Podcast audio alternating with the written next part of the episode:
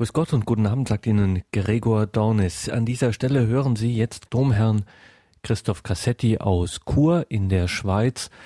Wir wiederholen eine Sendung, die wir im Jahre 2009 mit ihm gemacht haben über das Thema getrennt, geschieden, wieder verheiratet, Platz in der Kirche, Fragezeichen. Als wir diese Sendung einplanten, ahnten wir nicht, dass just zu diesem Zeitpunkt wieder einmal dieses Thema Schlagzeilen macht in den Medien. Also wenn Sie diese Sendung jetzt hören, denken Sie daran, sie ist aus dem Jahre 2009. Dennoch und erst recht wertvoll und spannend, weil nämlich Domherr Cassetti eine höchst interessante Antwort auf die Frage gibt, getrennt, geschieden, wieder verheiratet, Platz in der Kirche. In der Moderation hören Sie Dominik Miller. Herzlich willkommen, liebe Hörerinnen und Hörer von Radio Horeb und Radio Maria Südtirol zur Sendereihe Standpunkt bei Radio Horeb. Es begrüßt Sie Dominik Miller. Sind Sie katholisch? Willkommen in der Gruppe der etwa 30 Prozent der deutschen katholischen Glaubens. Sind Sie denn geschieden? Etwa 40 Prozent der Ehen in Deutschland werden heutzutage geschieden. Sie befinden sich also in großer Gesellschaft. Sie sind beides, also katholisch und geschieden, und Sie sind wieder verheiratet, dann haben Sie zumindest als praktizierender Katholik ein echtes Problem. Denn Sie leben nach Lesart des Katechismus der katholischen Kirche als Ehebrecher im Zustand der sogenannten schweren Sünde, und sind nicht nur von der Kommunion, sondern von allen anderen Sakramenten ausgeschlossen. Ich zitiere an der Stelle einen Abschnitt aus dem Katechismus. Die Ehescheidung ist ein schwerer Verstoß gegen das natürliche Sittengesetz. Sie gibt vor, den zwischen Gatten freiwillig eingegangenen Vertrag bis zum Tod zusammenzuleben, brechen zu können. Die Ehescheidung missachtet den Bund des Heils, dessen Zeichen die sakramentale Ehe ist. Das Eingehen einer, wenn auch vom Zivilrecht anerkannten, neuen Verbindung verstärkt den Bruch noch zusätzlich. Der Ehepartner, der sich wieder verheiratet hat, befindet sich dann in einem dauernden öffentlichen Ehebruch. Soweit das Zitat aus dem Katechismus der katholischen Kirche. Was soll das jetzt für katholische Christen heißen, die eine Ehescheidung und den damit verbundenen Schmerz erleiden mussten? Dass sie den Rest ihres Lebens oder zumindest bis zum Tod des geschiedenen Partners in Enthaltsamkeit zu leben haben? Heißt das zum Beispiel, dass alle katholischen Christen, die sich als geschiedene Wiederverheiratete in ihren Gemeinden engagieren, als erwiesene Ehebrecher im Sinne des Katechismus aus ihren Ämtern als Kommunionhelfer, Lektor, Pfarrgemeinderat etc. zurückzuziehen haben? Moment mal, werden jetzt da viele einhaken. Jesus ist doch zu den Sündern gekommen und seine Kirche schließt diese jetzt aus. Jesu Worte zu den Menschen, die die Ehebrecherin steinigen wollten, war, wer von euch ohne Sünde ist, der werfe den ersten Stein. Sie ahnen es wohl schon, liebe Hörerinnen und Hörer von Radio Horeb, das heutige Thema bei Standpunkt, das hat es in sich. Und eigentlich kann man sich damit nur in die sprichwörtlichen Nesseln setzen. Zu viel Schmerz, Wut, Kränkung, Demütigung und Missverständnis haften an diesem Thema. Getrennt, geschieden, wiederverheiratet, ihr Platz in der Kirche. Unser heutiger Studiogast, der fragt sich daher, wie eine Pastoral für Wiederverheiratete und Geschiedene in der katholischen Kirche aussehen kann. Und er sagt, sie haben einen Platz in der Kirche. Und wir fragen, was bringt hier wahren Trost und eine echte Befreiung? Zugeschaltet aus unserem Schweizer Studio in Chur ist uns Monsignore Cassetti. Grüß Sie Gott, herzlich willkommen bei Standpunkt Dom, Herr Cassetti. Schön, dass Sie heute Zeit für uns haben. Grüß Gott, Herr Miller. Monsignore Cassetti wurde 1943 in Zürich geboren. Er studierte Philosophie in Rom und Paris. Nach dem Theologiestudium in Münster in Westfalen wurde er 1974 in Chur zum Priester geweiht. Danach war er acht Jahre als Vikar tätig. Seit 1982 arbeitet er in verschiedenen Funktionen im Ordinariat in Chur mit einem besonderen Schwerpunkt in pastoralen Fragen. Die sind zum Beispiel Weitergabe des Glaubens, Ehe und Familie und Medien. Seit 2002 ist er Mitglied des Internationalen Rates für Katechese der Kleruskongregation. Neben vielen Artikeln veröffentlichte er den kleinen Familienkatechismus, eine einfache Darstellung des katholischen Glaubens und zusammen mit Maria Prügel, die auch schon einige Male bei Radio Horeb auf Sendung war, das Geheimnis ehelicher Liebe, Humane Vitae, 40 Jahre danach. Monsignore Cassetti, um jetzt mit Fragen meinerseits dem Thema und auch Ihrem Vortrag nicht allzu sehr vorzugreifen, schlage ich vor, dass Sie einfach gleich mit Ihrem Vortrag beginnen und wir uns dann den Fragen dazu widmen. Ist das so okay? Das ist ganz in Ordnung. Gut, Monsignore, Sie haben das Wort. Dankeschön. Vor Jahren durfte ich in einer Standpunktsendung von Radio Horeb über das Thema sprechen, wie könnte eine Pastoral für wiederverheiratete Geschiedene aussehen. Dazu inspiriert hatte mich das Buch des Bischofs von Namur, Monsignore André Mutier Léonard, mit dem Titel L'Église vous aime, un chemin d'espérance pour les séparés, divorcés, remariés. Die Kirche liebt euch, ein Weg der Hoffnung für die getrennten, geschiedenen, wiederverheirateten. Dabei ging es mir um eine Seelsorge, welche treu der Lehre der Kirche folgt und trotzdem oder gerade deswegen ein Weg der Hoffnung ist für die vielen Gläubigen, deren Ehe gescheitert ist, jedenfalls nach den üblichen menschlichen Maßstäben. Vorbild war mir der verstorbene Papst Johannes Paul II., der gerne von einer Pastoral nach dem Herzen Jesu sprach. Die damalige Standpunktsendung von Radio Horeb hat einiges in Bewegung gebracht. Es lohnt sich, einen Rückblick zu versuchen. Eine Frucht dieser Sendung ist sicher die Oase der Barmherzigkeit, die von Schwester Agatha Kocher im Kloster Maria Stern Quicken in Vorarlberg begründet wurde. Die Grundidee ist, den getrennten, geschiedenen und wiederverheirateten eine geistliche und seelsorgliche Hilfe anzubieten durch Zusammenkünfte, denn Gläubige, deren Ehe zerbrochen ist, fühlen sich häufig alleingelassen, verzweifelt und nicht mehr zur Kirche gehörig. Wir beten zusammen, ich gebe einen geistlichen Impuls, wir tauschen unsere Gedanken aus, wir feiern die Eucharistie, bei Kaffee und Kuchen sowie einem Imbiss zum Schluss lernen wir uns gegenseitig besser kennen. Die getrennten, geschiedenen und wiederverheirateten sollen die Erfahrung machen, dass sie einen Platz in der Kirche haben, ja, dass die Kirche sie liebt. Es zeigt sich, dass die betroffenen Personen die Lehre der Kirche besser annehmen können, wenn sie auch deren Begründungen gut kennen. Es zeigt sich auch, dass manche, welche den Weg mit der Kirche gehen, im Glauben sehr wachsen dürfen und große geistliche Fortschritte machen. Ein wichtiges und immer wiederkehrendes Thema ist die Vergebung. Je mehr sie gelingt, desto besser kann manchmal auch das Verhältnis zum abwesenden Ehepartner werden, auch wenn eine vollständige Versöhnung nicht möglich ist. Das Zusammenkommen mit Menschen, die mit gleichen oder ähnlichen Problemen zu kämpfen haben, holt die Einzelnen aus ihrer Isolation heraus. Ratschläge werden manchmal von Mitbetroffenen leichter angenommen als vom Priester. Aber die Anwesenheit eines Priesters ist ganz wichtig.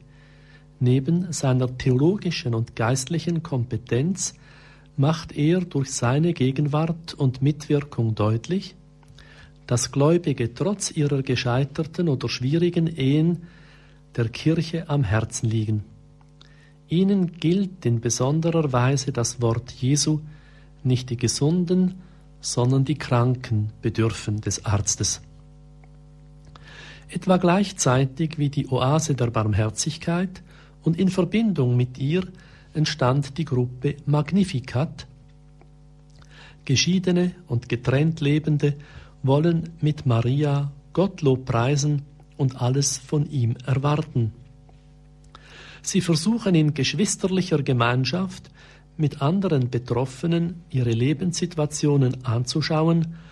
und einander beizustehen.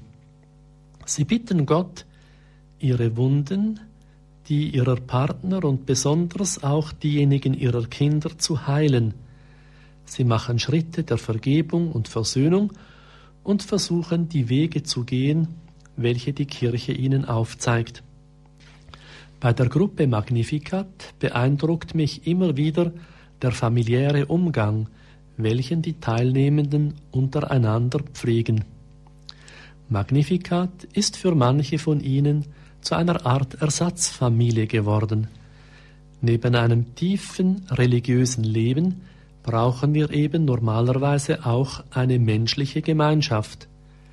Getrennt und geschieden sein, das darf nicht in die Vereinsamung führen. Gute Freundschaften sind eine große Hilfe.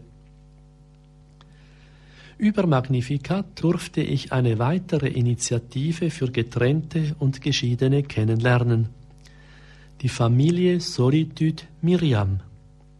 Es handelt sich dabei um eine Gründung von Daniel Bourgeois 1982 in Kanada. Diese Frau war mit ihrer Ehe gescheitert und hatte wieder geheiratet. In einer schweren gesundheitlichen Krise bat sie Jesus um eine zusätzliche Lebensfrist von fünf Jahren und wurde erhört. Als die Frist abgelaufen war, wurde ihr bewusst, wie fern von Christus sie bisher gelebt hatte.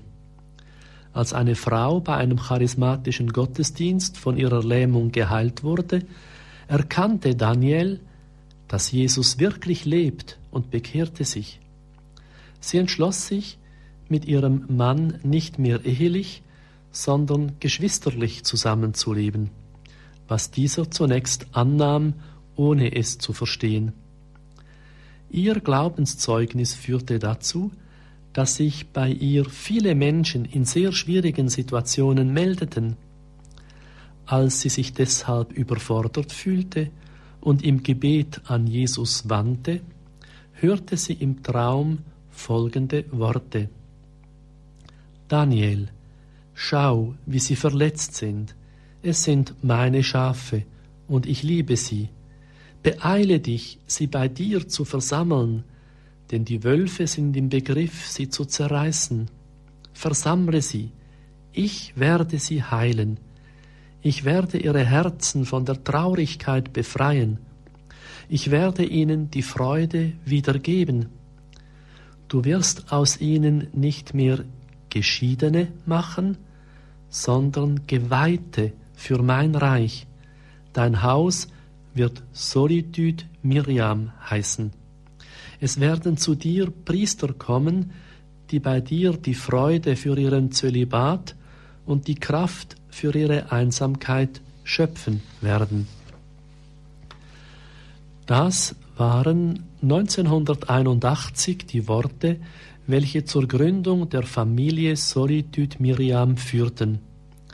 Die Gründung wurde vom zuständigen Bischof gefördert und 1997 auch kirchenrechtlich anerkannt.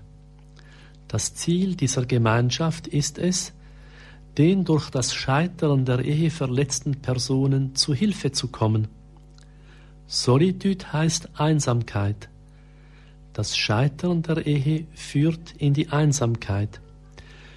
Miriam ist Maria, welche die Einsamkeit unter dem Kreuz durchlitten hat.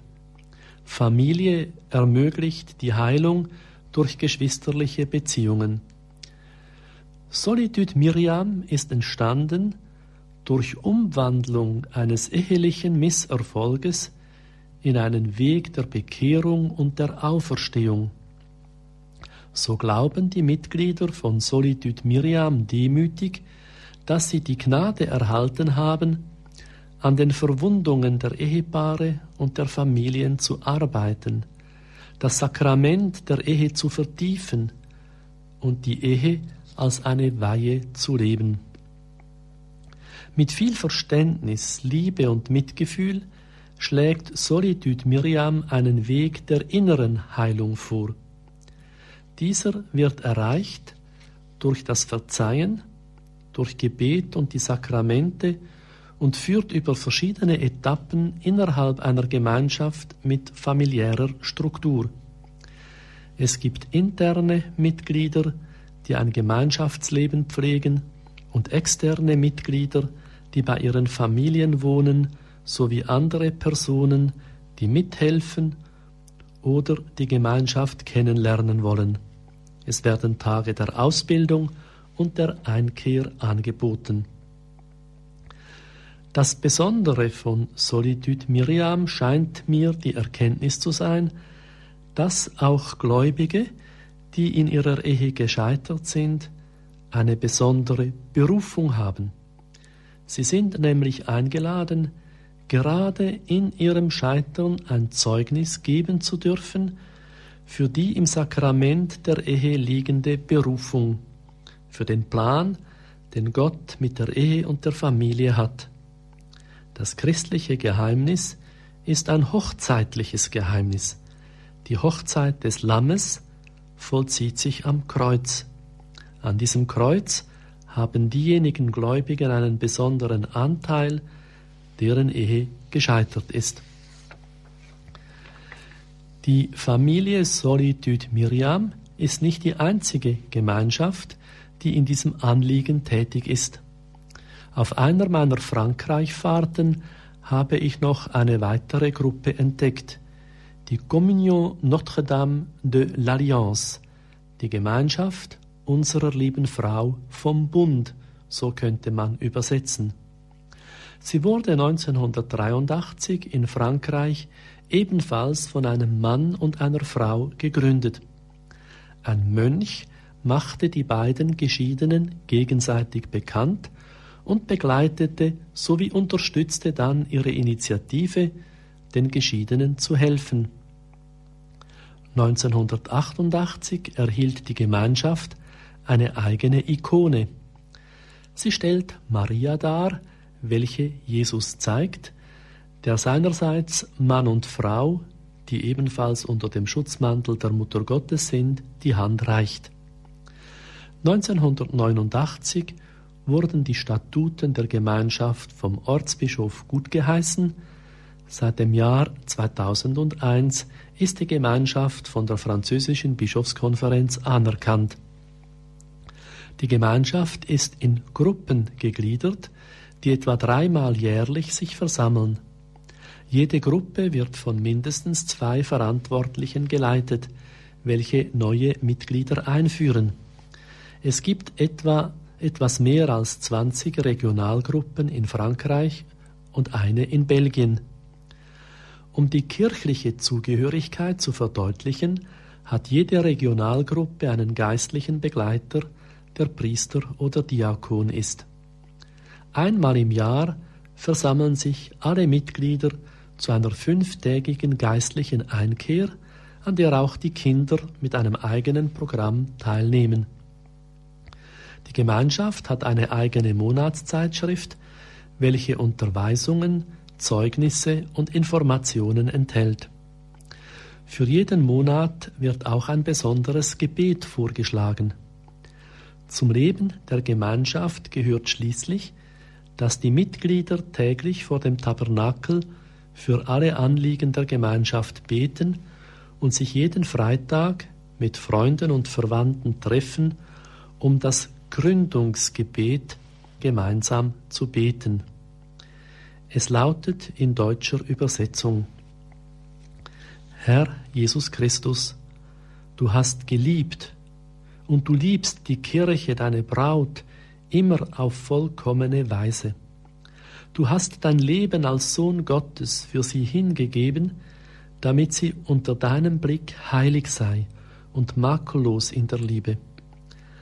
Auf die Fürsprache der Jungfrau Maria, deiner Mutter und unserer Mutter, der Zuflucht der Sünder und der Königin der Familien, mit Josef, ihrem keuschen Gatten und deinem Nährvater, bitten wir dich, alle Familien auf dieser Erde zu segnen. Erneuere ohne Unterlass für alle christlichen Familien die Quelle der Segnungen aus dem Sakrament der Ehe.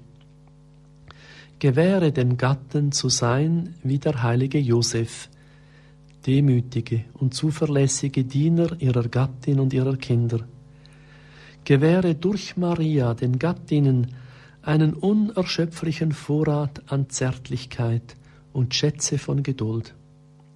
Gewähre den Kindern, sich leiten zu lassen von ihren Eltern in der Liebe, wie du, Jesus, dich den Deinen in Nazareth unterworfen hast und in allem deinem Vater gehorcht hast. Vereine die Familien immer mehr in dir, wie die Kirche und du eins sind in der Liebe des Vaters und in der Gemeinschaft des Heiligen Geistes. Herr, wir bitten dich auch für die getrennten Ehepaare, für die getrennten oder geschiedenen Gatten, für die verletzten und rebellierenden Kinder, gewähre ihnen deinen Frieden. Mit Maria bitten wir dich darum. Mach ihr Kreuz fruchtbar. Hilf ihnen in der Vereinigung mit deinem Leiden, deinem Tod und deiner Auferstehung zu leben. Tröste sie in ihren Prüfungen, heile alle Verwundungen ihrer Herzen, gib den Gatten den Mut, von ganzem Herzen und in deinem Namen ihrem Ehepartner zu verzeihen, der sie beleidigt hat und den sie ihrerseits verletzt haben. Führe sie zur Versöhnung. Sei ihnen allen nahe mit deiner Liebe und denen, die vereint sind durch das Sakrament des Bundes, gewähre die Gnade daraus die Kraft zur Treue zu schöpfen für das Heil ihrer Familien. Wir bitten dich auch, Herr Jesus, für die Gatten, die getrennt worden sind durch den Tod ihres Ehepartners. Du, der du gestorben und auferstanden bist, du, der du das Leben bist, gib ihnen den Glauben, dass die Liebe stärker ist als der Tod, und lass diese Gewissheit für sie eine Quelle der Hoffnung sein. Geliebter Vater, so reich an Barmherzigkeit, vereinige durch das Band deines Heiligen Geistes in Jesus durch Maria alle Familien, auch die Zerbrochenen, damit eines Tages wir alle zusammen teilhaben an deiner ewigen Freude. Amen.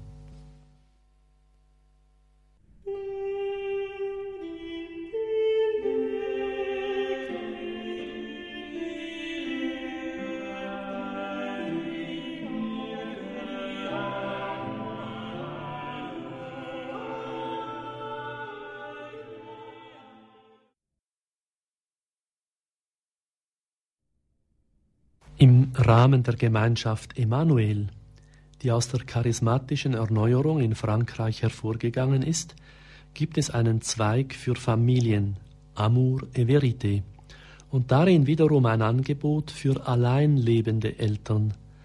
An Wochenenden und Einkehrtagen für alleinlebende Eltern, Verwitwete, Geschiedene, Getrennte, jeden Alters und unter allen Umständen geht es darum, zu entdecken, oder wieder zu entdecken, dass wir von Gott geliebt sind, dass das Leben weitergeht und noch einen Sinn hat. Die Erfahrung der Vergebung zu machen, welche die Quelle der Hoffnung und der Heilung ist.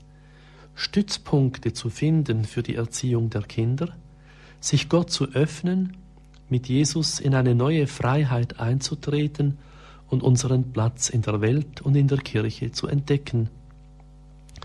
Auch die ökumenisch ausgerichtete Gemeinschaft Chemin Neuf, Neuer Weg, hat einen besonderen Zweig für Familien, Kana genannt, in Anlehnung an die Hochzeit von Kana.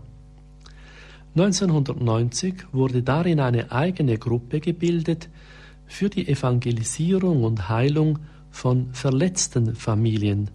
Sie hat den Namen Ghana Esperance, Kana Hoffnung und richtet sich an getrennte oder geschiedene, nicht wiederverheiratete Personen, die allein leben. Diese werden zu Wochen und Wochenenden eingeladen. Daneben gibt es eine weitere Initiative, die sich Ghana Samari nennt, wohl in Anlehnung an die samaritanische Frau am Jakobsbrunnen. Sie richtet sich an wiederverheiratete Geschiedene, die sich Fragen stellen über ihre Beziehung zu Gott und ihren Platz in der Kirche sowie ihre Beziehung zu anderen Christen.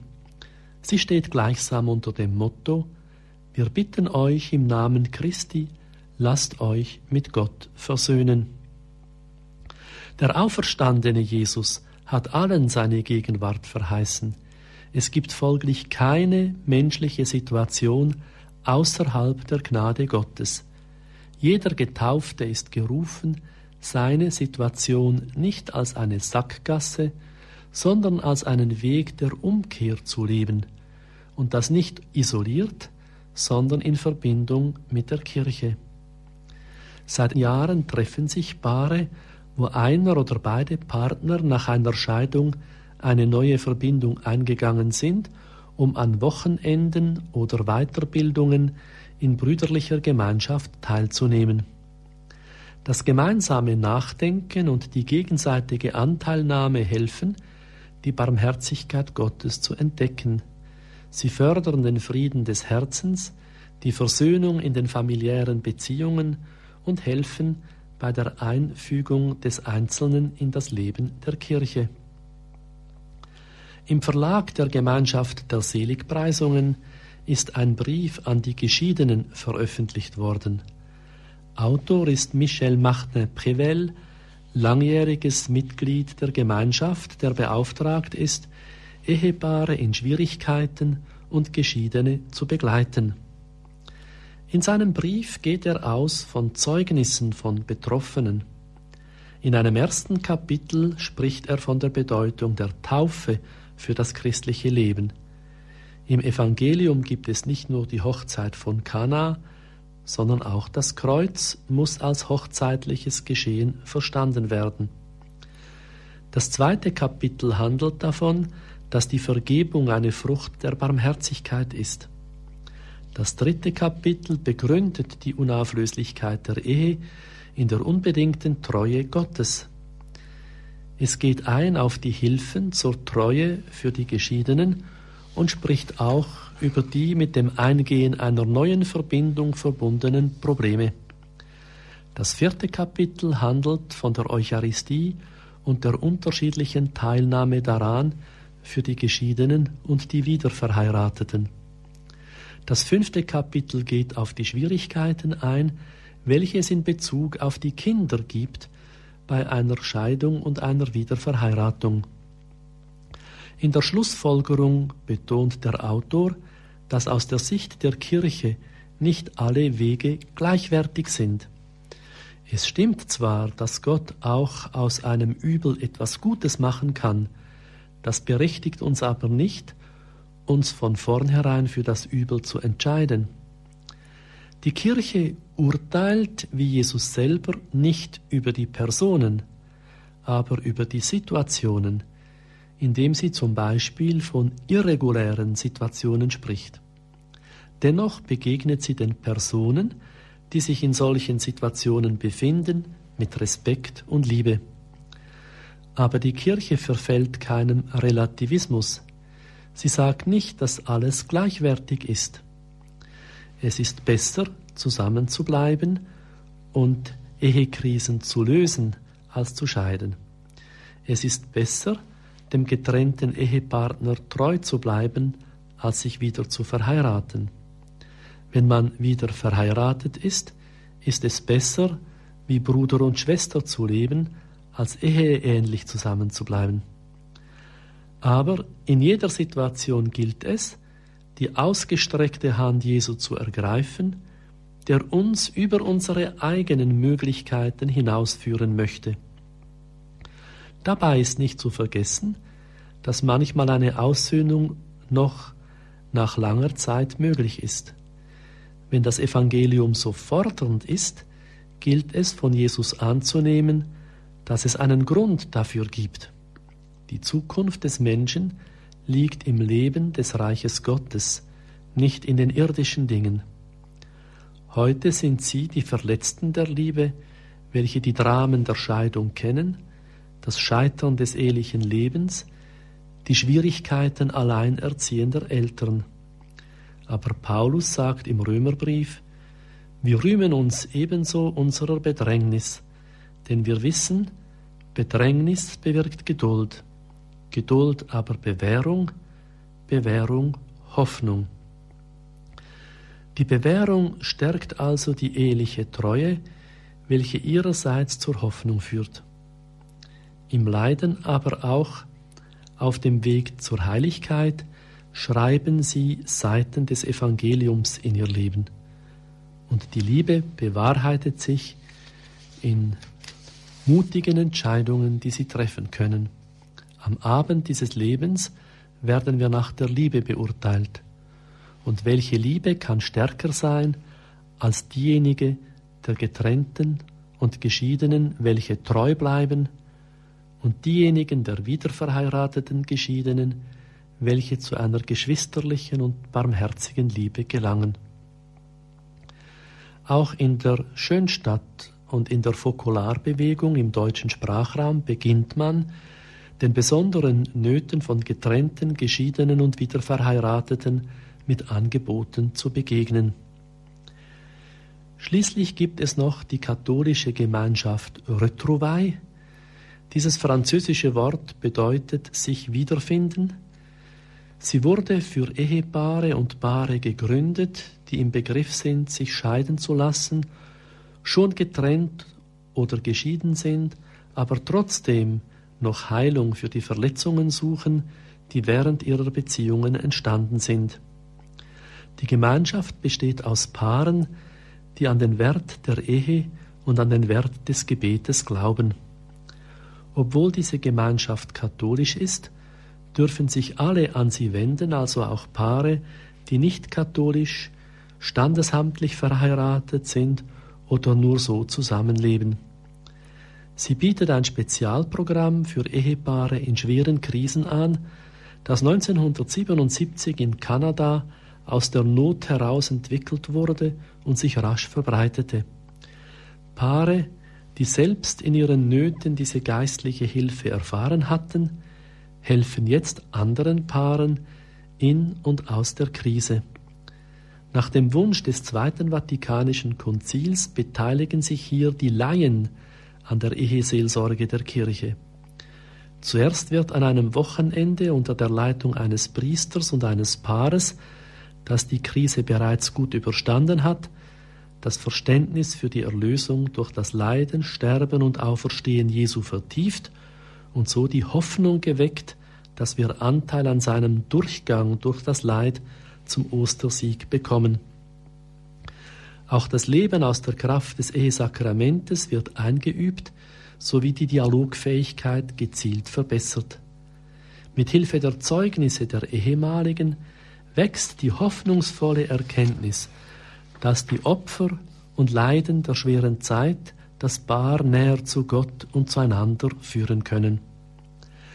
Abschließend möchte ich auf den eindrücklichen Brief hinweisen, den der Erzbischof von Mailand Kardinal Dionigi de Tamanzi an Ehepaare in Trennung, Scheidung und neuer Verbindung geschrieben hat. Er trägt als Titel den Vers aus dem Psalm 34 Nahe ist der Herr den zerbrochenen Herzen. Als wir in einer Gruppe von Betroffenen diesen Brief lasen, waren wir sehr beeindruckt von der Feinfühligkeit des Kardinals. Die Kirche teilt das Leiden der getrennten, geschiedenen und wiederverheirateten. Ja, es ist ihr ureigenes Leiden, wenn christliche Ehen misslingen. Ich durfte diesen Brief in deutscher Sprache veröffentlichen auf der Homepage des Bistums Chur unter der Rubrik Ehe und Familie. Mit diesen Hinweisen, liebe Zuhörerinnen und Zuhörer, wollte ich Sie zu Initiativen ermutigen für unsere Mitchristen, deren Ehe in einer Krise oder gescheitert ist. Im deutschen Sprachraum sind wir in diesem Bereich noch Pioniere aber die Erfahrungen aus Kanada, den USA, aus Frankreich und Italien sind beeindruckend. Lassen wir die Betroffenen in unseren Pfarrgemeinden nicht allein. Es müssen noch viele Oasen der Barmherzigkeit entstehen. Vielen Dank, Monsignore, für Ihren Vortrag. Sie haben jetzt ich, wenn ich richtig gezählt habe, etwa zehn Gruppen oder Gemeinschaften vorgestellt, teilweise Laieninitiativen, Betroffeneninitiativen, die sich der Geschiedenen, der in der Ehe Gescheiterten und auch der Geschiedenen und Wiederverheirateten annehmen. Jetzt würde ich gerne für jene Hörerinnen und Hörer, die den ersten Teil der Sendung oder den ersten Teil Ihres Vortrages vor fünf Jahren nicht so präsent haben, wo es ja auch um die Pastoral für Geschiedene und Wiederverheiratete ging, ein bisschen nochmal äh, das Rad zurückdrehen und ein paar Fakten kurz klären, damit wir so alle auf demselben Level sind, warum es eben auch so ein Schmerz ist für jene, die ihr Christsein, ihr Katholischsein praktizieren und deswegen für die Geschiedenen und Wiederverheirateten echtes Problem ist in ihrer Kirche. Aber auch nochmal, um zu klären, was denn auch das Schmerz der Kirche ist, wenn Ehen scheitern, was Sie am Ende Ihres Vortrages erwähnt haben mit dem Brief des Kardinals. Kurz zur Klarstellung, Monsignore Cassetti, wenn ich jetzt in Anführungsstrichen nur geschieden bin, lebe ich dann automatisch in Sünde? Nein, zwar lehnt Jesus die Scheidung ab, aber die Kirche hat das eigentlich seit frühester Zeit so verstanden, dass es Ehen gibt, wo das Zusammenbleiben für den einen oder beide Teile einfach unzumutbar wird, wo auch eine Gefährdung ausgehen kann, für die Kinder zum Beispiel oder für die Gesundheit auch des Ehepartners. Da hat die Kirche immer gesagt, eine Trennung ist möglich, das wird nicht als Scheidung begriffen. Zivilrechtlich kann es dann eine Scheidung daraus geben. Die ist manchmal notwendig, um die wirtschaftlichen Dinge zu klären und zu regeln, aber das gilt dann eben nicht als äh, Sünde. Die Sünde lag vielleicht in der Verursachung des Zerwürfnisses, das dann letztlich zur Scheidung führte. Aber es resultiert, resultiert daraus nicht ein Zustand der Sünde. Also, damit ich das richtig verstehe, der Zustand der Sünde in diesem Kontext käme dann sozusagen erst alles kursiv und in Anführungsstrichen bitte gesehen, wenn ich geschieden bin und dann wieder heirate. So ist es ja. Warum denkt denn da die Kirche dann so, wie sie denkt? Das hört sich als alles erst so unglaublich hart und unnachgiebig an.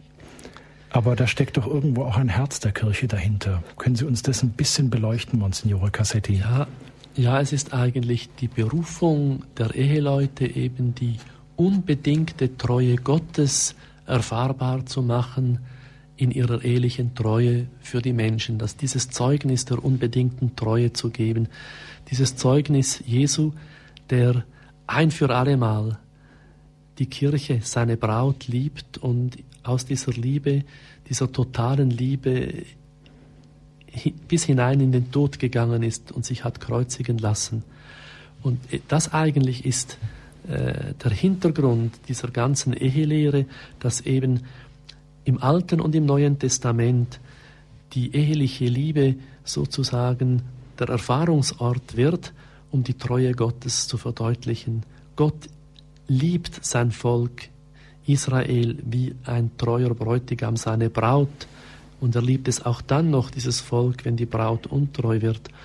Und Christus liebt die Kirche seine Braut eben unbedingt bis zum Tod am Kreuz. Und das Sakrament der Ehe besagt gerade das, dass eben die Ehe der Ort ist, wo innerhalb der Kirche auf besondere Weise diese treue Liebe Gottes verwirklicht, vergegenwärtigt und bezeugt wird.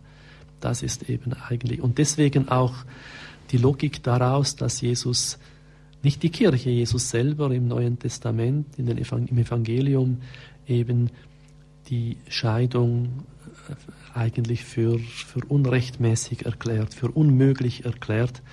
Und wenn dann man darauf hinweist, ja, im Volk Israel, Mose hat ja erlaubt, einen Scheidebrief auszustellen, dann sagte, sagt Jesus, ja, wegen eurer Herzensherze hat er das gemacht. Im Anfang war es nicht so, von der Schöpfung her war es nicht so gedacht. Und das ist eigentlich der Hintergrund für diese Ehelehre der Kirche. Jetzt, Sie hatten eingangs das Beispiel gebracht, das Paar, wo jetzt die Fortführung der Ehe für einen oder auch für die Kinder eine konkrete Gefahr bedeutet, was ich Stichwort Gewalt in der Ehe. Und dass es dann besser ist, wenn diese Ehe geschieden wird, wenn ich sie da so Zivil, richtig, zivilrechtlich wenn sie zivilrechtlich wird. geschieden wird. Kirchlich getrennt. Okay. Und diese, der betroffene Ehepartner, sagen wir mal so, wenn jetzt einer eben sozusagen der nicht gewalttätige Part sich wieder verheiraten möchte, dann darf er das sozusagen nicht, weil er ja dann in Sünde leben würde. Dann wird er doch eigentlich doppelt bestraft. Einerseits hat er eine Ehehölle hinter sich und andererseits schlägt dann in diesem Sinne die Kirche ihm die Tür vor der Nase zu. Also ich formuliere jetzt einfach mal überspitzt, Monsignore Cassetti.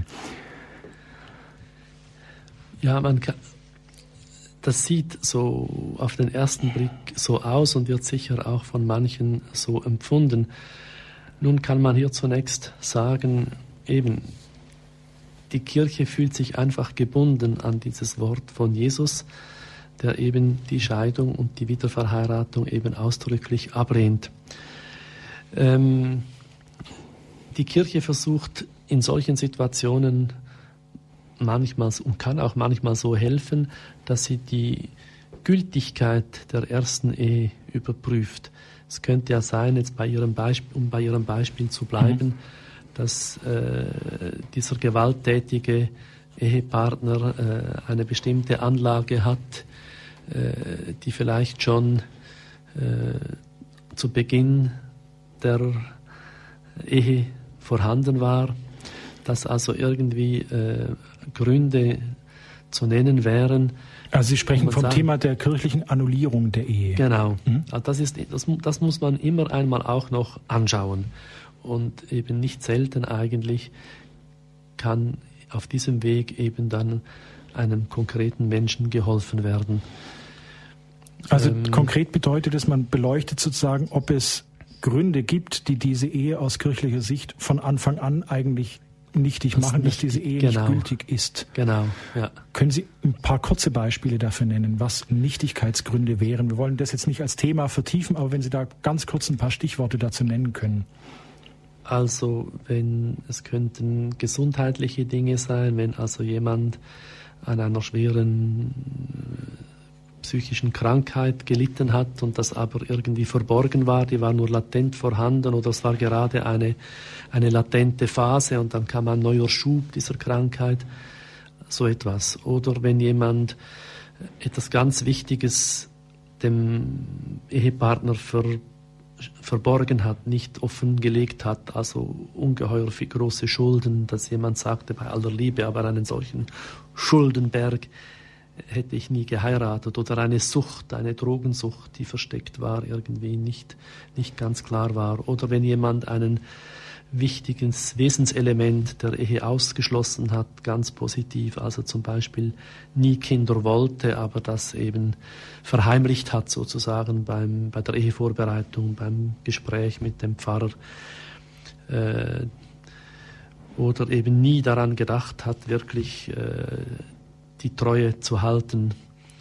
So, was weiß ich, der Fernfahrer, der in Deutschland kirchlich heiratet, aber äh, in Süditalien noch eine feste Partnerin hat, weil er eben ein Fernfahrer ist und auf das ist jetzt nichts gegen Fernfahrer, aufgepasst. Nein, nein.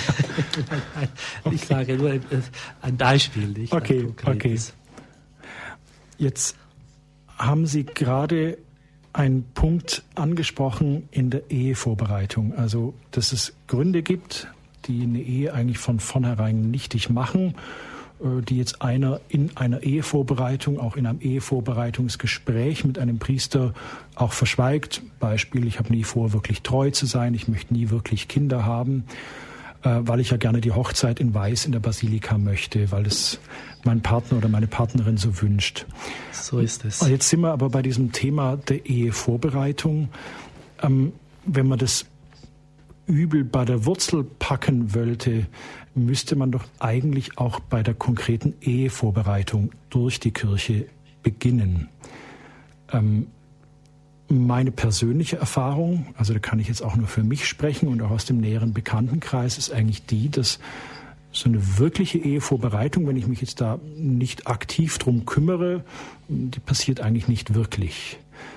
Das heißt, viele Ehepaare stolpern vielleicht in eine kirchliche Ehe hinein und wissen eigentlich gar nicht, was sie da auch rein sakramental tun, welche Tragweite dies auch geistlich hat. Ja, also dass er eben die Ehe ja auch ein Sinnbild von Christi zur Kirche ist. Ja, und äh, sie wissen überhaupt nicht, worauf sie sich da einlassen, gehen sozusagen dumm in die Ehe und bekommen aber dann, wenn sie sich scheiden lassen wollen und wieder, wenn sie, wenn sie geschieden sind und wieder heiraten wollen, bekommen sie dann die Höchststrafe aufgebrummt, sprich Ausschluss von den Sakramenten. Da stimmt doch was nicht. Einerseits die Leute dumm in die Ehe stolpern lassen, aber sie dann maximal bestrafen. Ich überzeichne jetzt Monsignore Cassetti einfach, um die Sachen ein bisschen zu plastizieren. Sie haben in gewisser Hinsicht recht und die Erkenntnis ist auch bei manchen schon da, dass viel, viel mehr in der Prophylaxe getan werden müsste. Das heißt, dass die Ehevorbereitung viel, der Ehevorbereitung viel mehr Aufmerksamkeit geschenkt werden müsste. Im Grunde genommen hatte Johannes Paul II.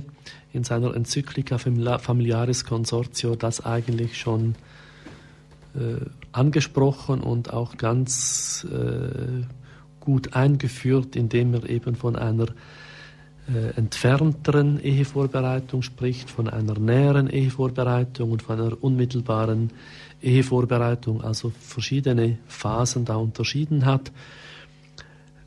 Aber Tatsache ist, dass äh, diese Impulse dieses großen Papstes eigentlich noch bei weitem nicht überall umgesetzt sind und sehr, sehr viele Ehevorbereitungen eher minimalistisch verlaufen. Es gibt aber auch andere Beispiele. In Kanada zum, zum Beispiel machen die Brautpaare eine ungefähr einjährige Vorbereitung und das läuft eigentlich auf einen, eine Art Glaubenskurs vor, äh, hinaus. Und so etwas würde mir eigentlich auch irgendwie vorschweben, eben damit genau das nicht passiert, äh, was Sie vorhin angesprochen haben, dass also äh, man halt wirklich hier den Brautpaaren noch einmal ganz breit die wunderbare Lehre der Kirche über Ehe und Familie äh, zumutet, um sie dann auch zu begeistern.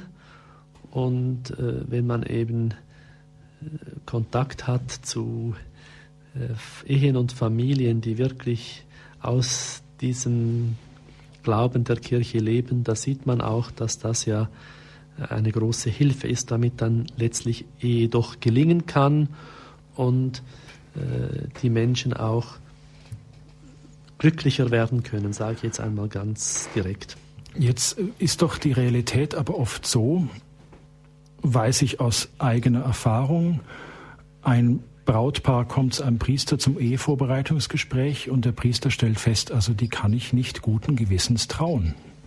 Das kann ja nie gut gehen. Die gehen ja da völlig blank in die Ehe oder auf jeden Fall der Priester sagt, nee, ich kann euch nicht trauen. Dann kriegt er am nächsten Tag einen Anruf vom Bischof. Warum traust du dir nicht?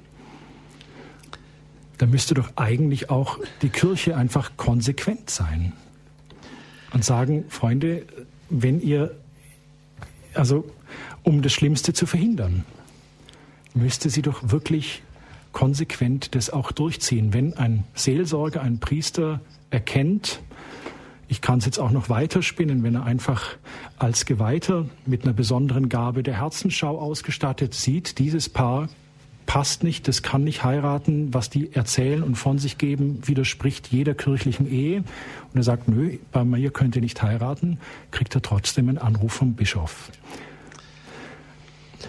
Ich bin nicht ganz sicher, also wenn ich meinem Bischof dann erklären würde, weshalb ich ein konkretes Paar nicht traue, dann könnte ich mir vorstellen, dass er es dann doch auch nachvollziehen kann mhm. und mich dann unterstützen würde.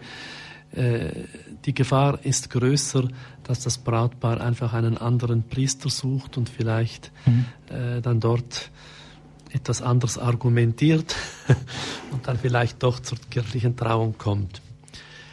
Aber das Schwierige ist eben das, dass auf der einen Seite die Ehe irgendwie ein natürliches Recht auch ist, dass Menschen heiraten dürfen und auf der anderen Seite tatsächlich die Kirche einen ziemlichen Anspruch hat eben an äh, ihr Verständnis, an ihr Verständnis, ans Verständnis der Ehe. Und im Grunde genommen aus der Sicht des Glaubens Ehe christlich nur gelingen kann, wenn man eben auch die Hilfsmittel, die die Kirche bietet, benutzt. Und das sind eben die Sakramente, das Gebet, das Leben mit der Kirche, äh, auch der Kontakt mit, mit anderen Verheirateten, mit anderen Familien, die Vernetzung von, von Familien. Da hängt eigentlich vieles zusammen. Und von daher gesehen äh, würde ich dann halt also ich bin inzwischen so weit, dass ich äh, kein, kein Paar mehr dränge, sich kirchlich trauen zu lassen, wenn es nicht wirklich äh, überzeugt ist von dem, was es da eingeht. Ich würde dann eher in Kauf nehmen, dass es halt, äh, was auch heute schon der Fall ist, es gibt ja viele Paare, die gar nicht mehr kirchlich heiraten aber man kann doch zumindest, man kann zumindest ein paar auch mal nahelegen, überlegt euch das nochmal. Ganz, das kommt noch dazu, das sollte ich vorhin auch noch sagen. Also ich würde ja nicht so schnell sagen, einem Paar, ich traue sie nicht, sondern ich würde vielleicht sagen, im Moment noch nicht, wir brauchen noch etwas mehr Zeit der Vorbereitung oder so etwas. Mhm.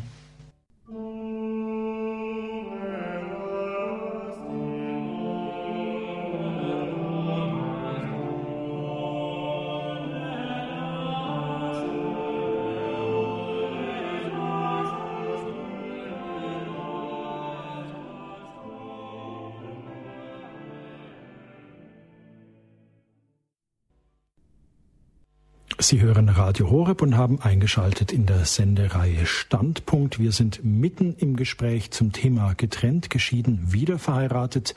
Ihr Platz in der Kirche. Wir sind im Gespräch mit Domherr Monsignore Cassetti. Er hat vorhin einen Vortrag gehalten, wo er unter anderem circa zehn Gruppen vorgestellt hat, teilweise auch von Laien ins Leben gerufen, die ja eine Pastoral für Wiederverheiratete und Geschiedene auch anbieten, dass also hier wirklich auch was im Werden ist, dass hier wirklich Christen Christen helfen. Und wir sind jetzt auch eigentlich mitten im Gespräch, ja, warum handelt die Kirche so, wie sie handelt? Warum ist sie an manchen Stellen scheinbar so hart und warum sind zum Beispiel auch viele Paare gar nicht aufgeklärt, wissen überhaupt nicht, also aufgeklärt in dem Sinne, wissen überhaupt nicht, was die Ehe bedeutet, welche Chance sie auch bietet und welche Hilfen auch einem Ehepaar einfach auch seitens der Sakramente zur Verfügung stehen. Hier bei uns klingelt das Telefon und ich würde sagen, wir fangen jetzt einfach an mit dem ersten Hörer. Ich begrüße aus Berlin Ralf. Bitteschön.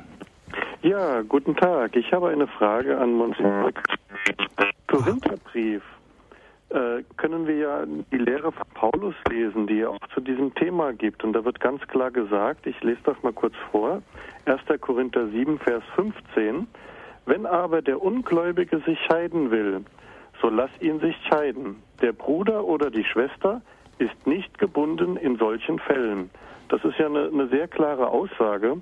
Wenn also der Bruder oder die Schwester dann nicht gebunden ist und danach dann wieder heiratet, dann ist das doch nach der Lehre des Paulus im Korintherbrief sehr legitim. Wie kann dann die Kirche dagegen sein und dann diese Leute, die sich nach der Lehre äh, der Bibel richten, dann sozusagen bestrafen und ausschließen, zum Beispiel von der Eucharistie?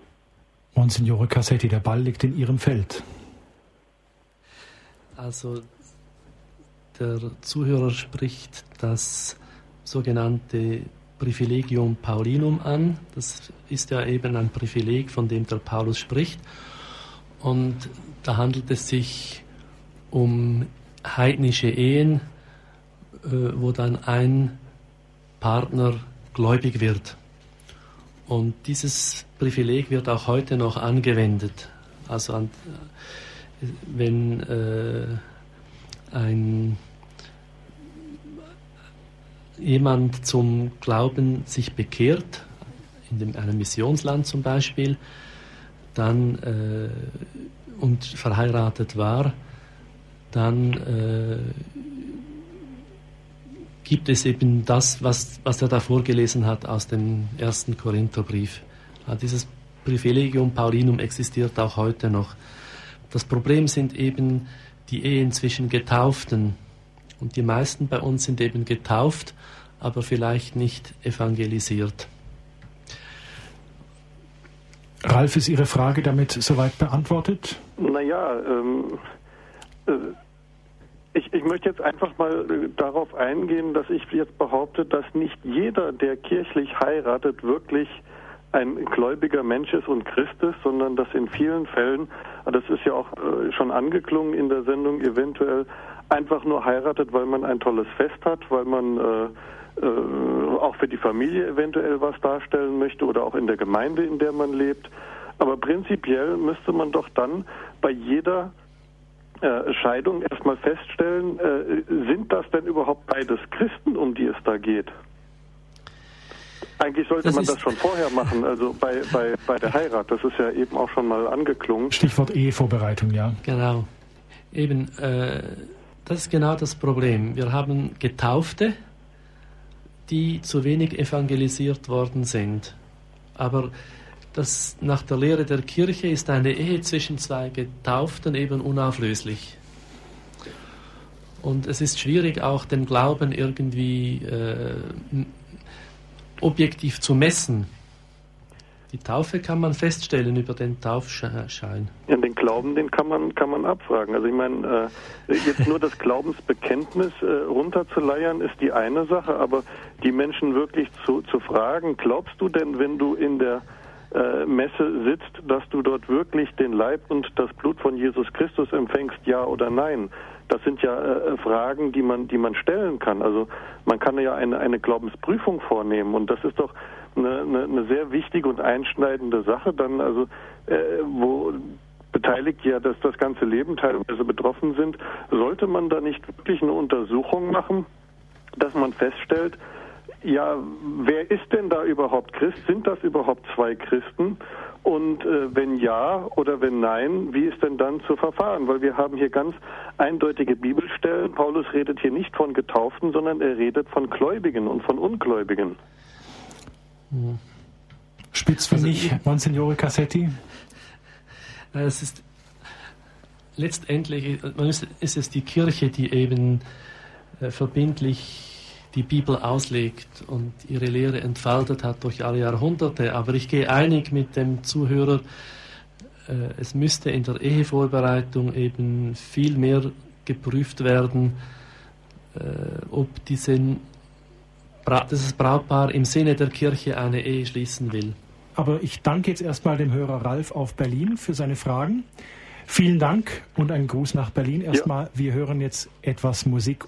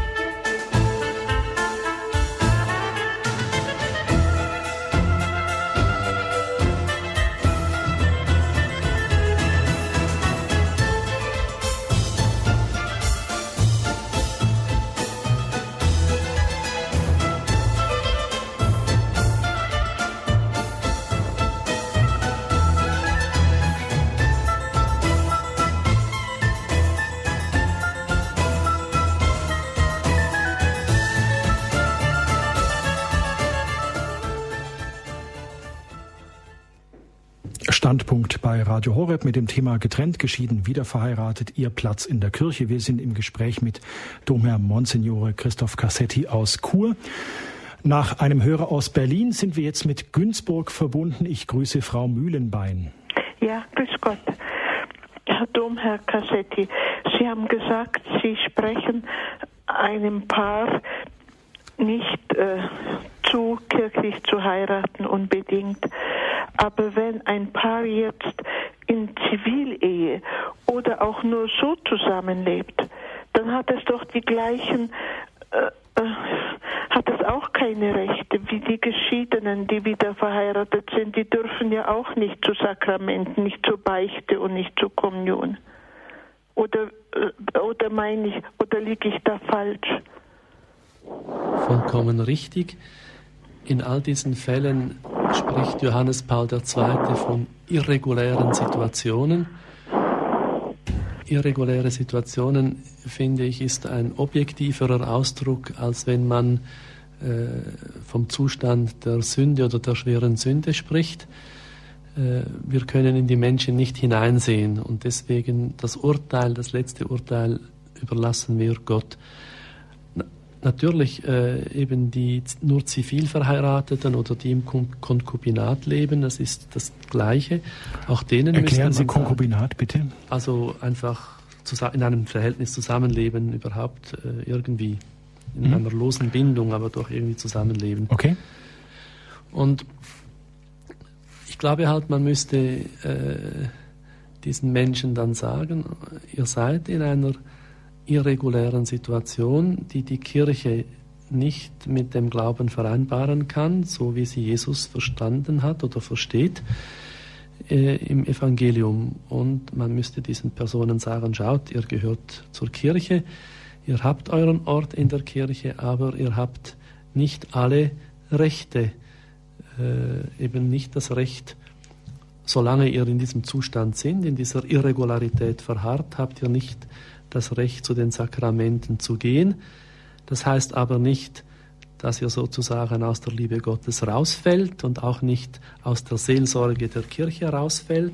Der Papst hat damals gesagt, gerade diese Menschen in irregulären Situationen haben ein Recht, ein Recht auf eine besondere Seelsorge. Und genau das ist es ja, was wir mit der Oase der Barmherzigkeit und mit der Gruppen Magnificat versuchen eben diesen Menschen eine ganz spezifische, besondere Seelsorge zu geben, äh, ihnen auch deutlich zu machen, dass eben auch da, wo die Kirche mit ihrer Ordnung äh, im Moment eben nicht anders handeln kann, dass eben Gott immer noch größer ist als äh, die Kirche und die Ordnung der Sakramente. Und wir reden dann auch von der geistlichen Kommunion, von der, von der Kommunion der Sehnsucht.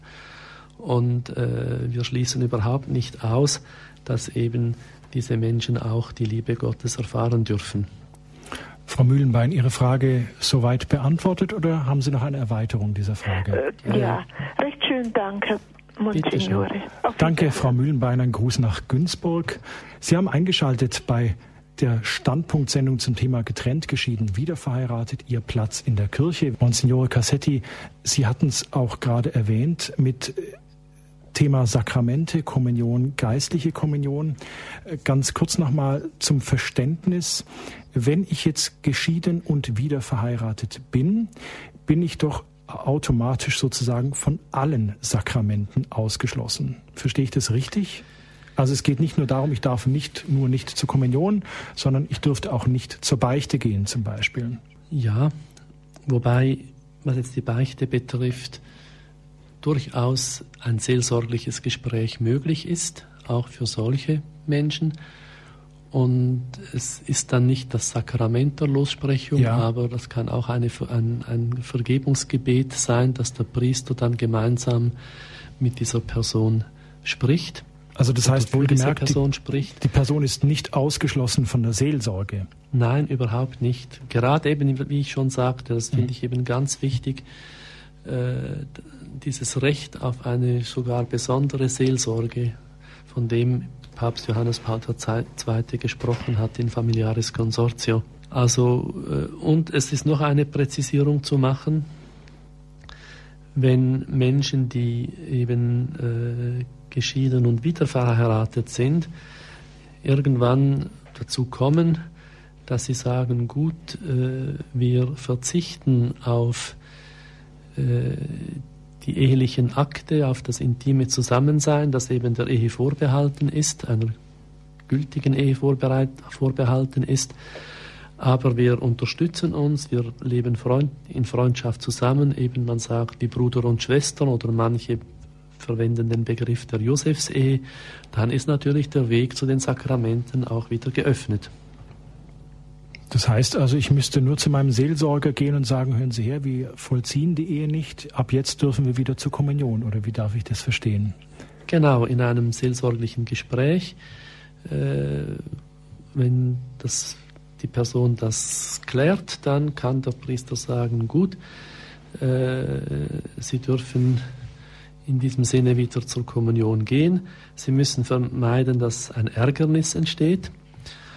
Für wen? Das heißt, für, wenn zum Beispiel äh, in der Pfarrei man bekannt ist als geschieden und wieder verheiratet und dann plötzlich geht man wieder zur Kommunion und dann könnten äh, andere Gemeindemitglieder irritiert sein, was ist jetzt da los, warum gehen jetzt die wieder zur Kommunion? Mhm. Und ich denke, man sollte halt dann auch die Freiheit oder Offenheit haben, das auch einmal in der Verkündigung, im Religionsunterricht zu sagen, dass es das gibt oder ein konkretes Paar hat einmal auf eine entsprechende Frage sagt, ja, wir wissen das schon, aber wir haben unsere Lebensweise geändert mhm. und leben jetzt wie Bruder und Schwester zusammen und deswegen kommen wir wieder zur Kommunion. Niemand dürfte etwas dagegen sagen. Aus Ravensburg begrüße ich jetzt Renate am Telefon. Grüße Gott. Ja, okay. Und zwar ist folgendes. Äh, wie ist es bei Evangelischen? Ja, und zwar meine Schwester ist mit einem Mann zusammen, der ist geschieden, ist aber evangelisch. Und da weiß ich nicht, äh, wie ich ihr raten soll. Und die wollen heiraten. Meine Schwester ist auch evangelisch. Die evangelische Kirche versteht das, die Ehe etwas anders. Und die evangelische Kirche erlaubt ja eine, Wiederverhe eine Wiederheirat. Äh, von daher gesehen ist es natürlich schwierig zu raten, nicht? Mm, mm. äh, das weiß ich eben, das weiß ich nicht, was ich, was ich da sagen soll. Vielleicht, dass die Schwester zu einem evangelischen Seelsorger geht? Ja. Und es ist so, also ihr Partner, der geschieden ist, ist evangelisch und der war aber mit einer katholischen Frau verheiratet. Dann müsste man wieder sehen, ob die kirchlich verheiratet waren, beziehungsweise ob sie eine Erlaubnis geholt haben, ähm, ökumenisch oder evangelisch zu heiraten. Nein, evangelisch. Damals. Er ist nicht ökumenisch, sondern evangelisch aber man müsste eben wissen, ob sie das mit Dispens gemacht haben damals oder nicht. Das kann, das muss man genauer anschauen. Also auf alle Fälle ein Seelsorgegespräch. Das wäre sicher richtig. Zu einem evangelischen Pfarrer. Wahrscheinlich am besten, wenn ja beide evangelisch sind. Ja. Vielen Dank, Renate, für Ihren Beitrag und für die konkrete Frage. Ein ja, Gruß danke nach schön. Ravensburg. Ja, danke. Jetzt haben wir noch eine Hörerin in der Leitung. Grüße Gott. Grüß Gott. Also ich möchte mal sagen, das ganze Problem liegt doch daran, dass und viele Seelsorger, es gibt auch äh, welche, die äh, da Gespräche führen, aber im Allgemeinen traut sich doch kein Seelsorger mehr, da die Tatsachen zu sagen. Man lässt es heute alles so dahingehen, die sind in kirchlichen äh, Ämtern ja. Also Sie sprechen jetzt den Fall an, liebe Hörerin, dass ähm, Menschen geschieden und wieder verheiratet sind, aber in, oder, oder, aber, aber in irgendeiner Form im kirchlichen Dienst sind. Verstehe ja, ich das so oder richtig? Oder auch nur zusammenleben. Okay. Ja, also äh, sicher, viele wollen eine weise Hochzeit und ähm, aber sie wissen überhaupt nicht mehr, was Sache ist. Sie verstehen das Sakrament nicht mehr, sie verstehen den Glauben nicht mehr. Verstehe ich also da Sie richtig, dass verstehe ich Sie richtig, dass also Ihre Frage an Monsignore Cassetti so eher dahin geht äh, hinsichtlich der Konsequenz der Kirche, dass sie Ja. da konsequent handelt. Ja, Bitte, Monsignore Cassetti. Also es ist sicher verstehen so, dass... Sie? Ich will Ja, ja. damit sagen, dass unsere äh, die Kirche da im Zugzwang ist. Die Vorbereitung auf die Ehe müsste wieder mehr ins äh, Gewicht fallen. Früher hatte man äh, Ehevorbereitungen von einer Woche vielleicht oder ja, also auf jeden Fall länger und intensiver. Und heute hat man ein kurzes Gespräch und dann wird man getraut. Also über die Ehevorbereitung haben wir schon gesprochen. Es ist richtig, die muss tatsächlich wesentlich verbessert werden. Äh, In einem Punkt haben Sie noch besonders recht, vielleicht mehr recht, als Sie im Moment sogar selber glauben. Äh, Es fehlt oft, oder man, man kann so sagen, kirchliche Mitarbeiter, Pfarrer nehmen diese, diese Problematik manchmal zu leicht. Und wenn man aber mit Betroffenen zu tun hat, merkt man, dass da viel mehr Schuldgefühle und Schuld herum ist, äh, als man vielleicht zunächst wahrhaben möchte. Und ein großer Teil meiner Arbeit oder unserer Arbeit in diesen neu entstandenen Gruppen ist es tatsächlich, das Thema Vergebung, Verzeihung, Umgang mit Schuld, Schuldgefühlen äh, aufzuarbeiten. Ja, das müsste aber viel mehr verbreitet sein. Ja, das haben Ja. Sie recht. Also, und darum ist auch Radio Horeb wichtig. Äh, Ich Genau. habe das auch noch nicht so sehr lang, aber ähm, ja, fehlt überall am Glauben. Also vielen Dank, liebe ja, Hörerin, für Ihren Beitrag. Auch. Es war eigentlich mehr ein Statement, als Kein Problem. ich weiß, wie ich äh, damit umzugehen habe. Aber es ist leider so, dass viele nicht wissen, was Sache ist. Wie gehen Sie denn damit um? Ich äh, habe, ja gut, äh, ich habe meine Gespräche, ich habe also eine Lebensbeichte praktisch abgelegt. Und ähm, ja, das führt jetzt zu weit, meinen ganzen Fall. Nein, nein, ich, ich rede jetzt nicht von Ihrem Fall, sondern wie gehen Sie jetzt mit diesem Ärgernis um, wenn andere Ihnen Ärgernis sind? Frage ist, segnen Sie die Leute, beten Sie für die? Ja, das tue ich. Okay, gut. Ja, das tue ich. Also ähm, ich spreche das auch an, Mhm. wenn ich solche Fälle äh, kenne, weil ich aus eigener Erfahrung reden kann. Also Danke erstmal für Ihren Ich, Beitrag soweit. ja, ja, Vielen gut. Dank. Danke auch. Monsignore Cassetti, Thema Sakramente. Ähm, wenn ich jetzt geschieden wieder verheiratet bin, bin ich von den Sakramenten ausgeschlossen. Sakramente sind doch eigentlich von Jesus eingesetzte heilige Zeichen der Gnade. Welchen Sinn macht denn ein Ausschluss von diesen Gnadenzeichen, also ein Ausschluss jener Menschen, die gerade dieser Zeichen, dieser Gnade besonders bedürfen? Also zum Beispiel, ähm, mir wäre dann die Kommunion wahnsinnig wichtig in meinem Leid, in dem Schmerz. Meine, Scheidung ist immer eine Verletzung, ein tiefer Schmerz, der lange sitzt, auch wenn ich wieder verheiratet bin und glücklich bin. Ja? Ähm, aber dass ich dann sozusagen den Menschen dieses Gnadenzeichen entziehe, das verstehe ich nicht. Können Sie das erläutern? Es hängt eben mit der grundsätzlichen Unauflöslichkeit der Ehe zusammen. Das heißt, die Ehe soll eben der Ort sein, wo die unbedingte Treue äh, Gottes bezeugt wird. Im Sakram bei, bei der kirchlichen Trauung versprechen ja die Ehepartner einander eben sich treu zu sein, bis der Tod uns scheidet. Also diese totale Treue, die in der Ehe bezeugt wird, ist eben auch in der Eucharistie bezeugt darin, dass eben wir genau diese Treue Christi bis zum Tod am Kreuz, seine, die, die Treue vom Bräutigam Christus zur Braut der Kirche. Und wenn ich jetzt wenn ich jetzt sozusagen in meinem Leben ein Gegenzeugnis gebe, äh, wie kann ich dann sozusagen in der, in der, äh, in der Eucharistie nun genau dieses hochzeitliche Geheimnis äh, feiern oder in der Eucharistie diesen Jesus empfangen, dem ich in meinem Leben äh, untreu bin, indem ich eben dieses eheliche Versprechen nicht halte. Es ist der innere Zusammenhang. Ja. Aber dabei ist es eben wichtig äh, zu wissen, dass und, und dazu, dazu, kommt noch etwas anderes. Also es gibt ja, es begegnen mir immer wieder äh, gerade auch vielleicht weniger Schuldige, äh, zurückverlassene Ehepartner, die sagen, ich habe das versprochen und das halte ich auch, was ich versprochen habe am Traualtar, das will ich halten. Ja.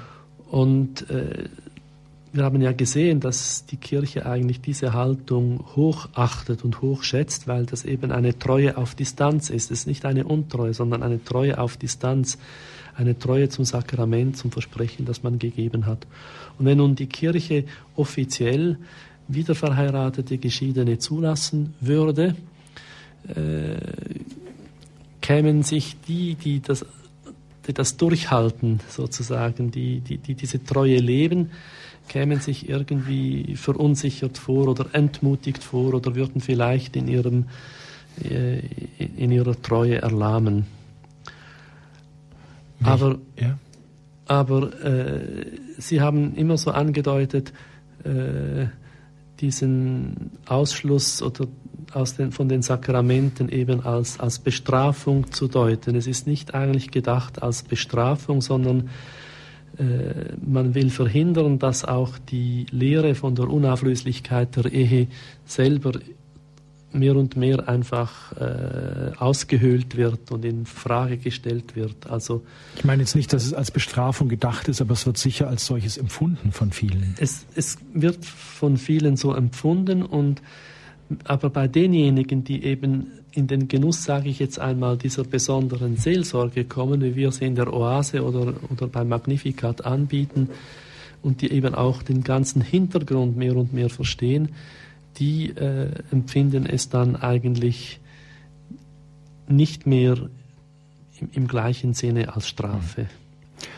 Aus Bayern begrüße ich jetzt eine Hörerin. Grüße Gott. Ja, grüß Gott. Ich weiß nicht, ob meine Frage vielleicht schon beantwortet wurde, weil ich am Anfang nicht mitgehört Schauen wir mal. habe. Äh, und zwar, ich bin seit 17 Jahren geschieden. Mein Mann ist inzwischen verstorben. Kann ich wieder kirchlich heiraten? Ja, Sie können wieder kirchlich heiraten, weil ja das Ehesakrament eben, Sie haben versprochen, die Treue bis zum Tod. Und ein mhm. zweites Mal darf man heiraten, wenn der erste Ehepartner gestorben ja. ist. Mhm. Gut, dann ist meine Frage schon beantwortet. Ich danke Ihnen vielmals. Bitte. Herzlichen Dank. Aus Norddeutschland begrüße ich jetzt Herrn Heinrich. Grüße Gott bei Standpunkt. Ja, ich habe da eine Frage. Also ich bin äh, jetzt auch geschieden worden. Äh, äh, ich bin katholisch und meine Frau war evangelisch. Darf ich jetzt auch äh, nicht mehr wieder heiraten kirchlich? Es kommt darauf an, ob Ihre Ehe äh, kirchenrechtlich gültig ist. Das heißt also, Sie, Sie sagten, Sie sind katholisch, Ihre Frau ist evangelisch. Ja, und wir haben katholisch geheiratet. Ja, und dann ist die äh, Ehe wird von der katholischen Kirche zunächst einmal als gültig angesehen. Sie haben aber das Recht, diese Ehe auf ihre Gültigkeit überprüfen zu lassen bei der beim zuständigen kirchlichen Gericht. Aha. Also da müsste man genauer anschauen. Das, das, wäre dann die Frage, warum ist die Ehe gescheitert? Ja, weil äh, meine Frau hat auf der Arbeit also einen anderen Mann kennengelernt und äh, ist dann mit dem zusammengezogen. Und dadurch ist unsere Ehe dann auseinandergegangen. Mhm. Das dürfte wahrscheinlich nicht so einfach, wenn es, wenn es nicht Dinge gibt, die schon am Anfang der Ehe nicht gut waren, ist es schwieriger, also Probleme, die sich erst später ergeben haben, daraus dann eine, darauf ein, dann ein Verfahren einzuleiten bezüglich einer Nichtigkeit oder Ungültigkeit der ersten Ehe. Ja, okay, ich bedanke mich dann erstmal und äh, Ich werde dann mal gucken, was ich da in die Wege leiten kann. Also mhm. ich denke, die äh, Trennung, die ist nicht von meiner Seite gekommen. Ich habe da auch sehr drüber drunter gelitten. Und äh, wie gesagt, äh, da ist eben eine andere Beziehung entstanden und äh, naja, und äh, ich konnte auch mit meiner Frau nicht mehr reden und dergleichen. Und ja gut, wir sind jetzt gerichtlich äh, geschieden worden, aber das war alles so komisch und ich, äh, mich würde das interessieren oder ob ich jetzt äh, weiter alleine leben muss. Ne? Darum geht das. Ich bin erst 54 Jahre und ich habe nicht ja. vor, alleine weiterzuleben. Ne? Eben manche in unseren Gruppen schätzen dann, dass sie hier Gleichgesinnte finden, dass ihre Einsamkeit gemildert ist. Und manche eben, die ein solches oder ein ähnliches Schicksal erleiden, machen dann doch, wenn sie sich, wenn sie den Glauben ernst nehmen, machen sie auch wirkliche Fortschritte im geistlichen Leben. Also äh, ja, bei mir war das ja immer so. Also ich bin auch zur Kirche gegangen und äh, habe meinen Glauben auch ge äh, mhm. gelebt, auch vorher. Aber gut, meine äh, Frau war da äh, anders gesinnt und ich konnte der auch nicht äh, davon überzeugen, also äh, christlicher oder glaubhafter zu werden, also in mhm. der Überzeugung äh, mit Jesus zu leben und äh, mhm. Ich denke, vielleicht war es auch, äh, naja, dass, äh, ja, bin so der Überzeugung, dass dann eben die Ehe dann eben nicht äh, stattfinden sollte mehr und deswegen dann auch die Trennung kam. Ne? Mhm. Vielen Dank, Herr Heinrich, für die ehrlichen Worte, die Sie gesagt haben. Wir hoffen, dass Ihnen da auch weitergeholfen werden kann. Tut uns leid, dass wir jetzt da auch im Rahmen der Sendung nicht vertieft drauf eingehen können. Am Schluss der Sendung, Monsignore Cassetti, werden wir aber auch alle Hörer ins Gebet mit reinnehmen. Jetzt noch eine Frage. Sie hatten vorhin auch das Stichwort der geistigen Kommunion erwähnt. Was kann ich mir eigentlich darunter vorstellen? Die ich eben vollziehen das heißt, kann, wenn ich ja, eben geschieden wieder verheiratet bin und eben genau. nicht an der realen Kommunion teilnehmen kann, sagten Sie als Alternative, ich könne ja. an der geistigen Kommunion teilnehmen man kann ja sagen, ähm, jede Kommunion, jeder Kommunionempfang hat ja eine leibliche und eine geistig-geistliche Seite. Also, und, man, und eigentlich ist immer die geistig-geistliche Seite die wichtigere. Natürlich ist es schön, wenn ich eben auch sichtbar den Leib Christi real empfangen kann. Aber wenn ich jetzt eben aus einem bestimmten Grund dazu nicht in der Lage bin und ich nehme an der heiligen Messe teil und es kommt der Kommunionempfang und ich sage, Jesus, ich bete dich an, du bist wahrhaft und wirklich gegenwärtig im Sakrament des Altares.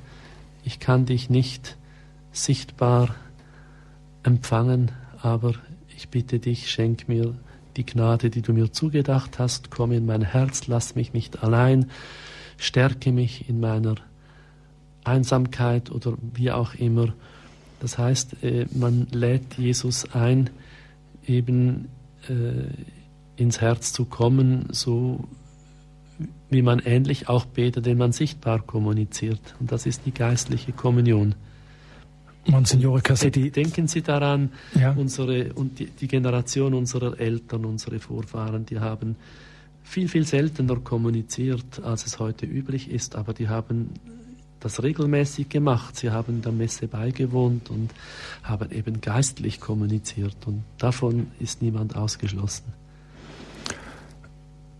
Zum Schluss der Sendung, was möchten Sie Geschiedenen, Geschiedenen und Wiederverheirateten und getrennt Lebenden sozusagen zu ihrem Platz in der Kirche noch zurufen?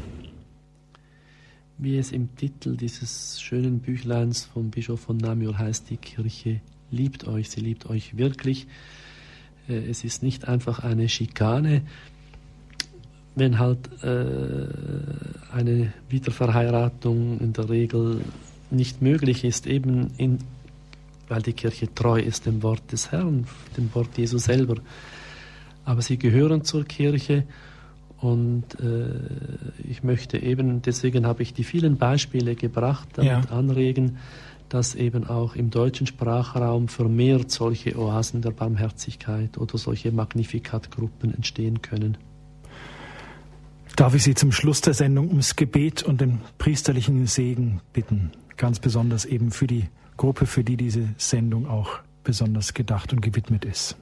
Ja, der Herr sei mit euch. Und mit deinem Geiste. Gepriesen sei der Vater, der uns geschaffen hat und zur Liebe berufen hat. Gepriesen sei der Sohn, der in seiner Liebe bis ans Kreuz gegangen ist. Gepriesen sei der Heilige Geist, der uns stärken und trösten will. So segne und behüte euch, eure Familien, eure getrennten, abwesenden Ehepartner, die verletzten Kinder, der allmächtige und barmherzige Gott, der Vater und der Sohn und der Heilige Geist. Amen. Maria mit dem Kinde lieb. Uns allen deinen Segen gib.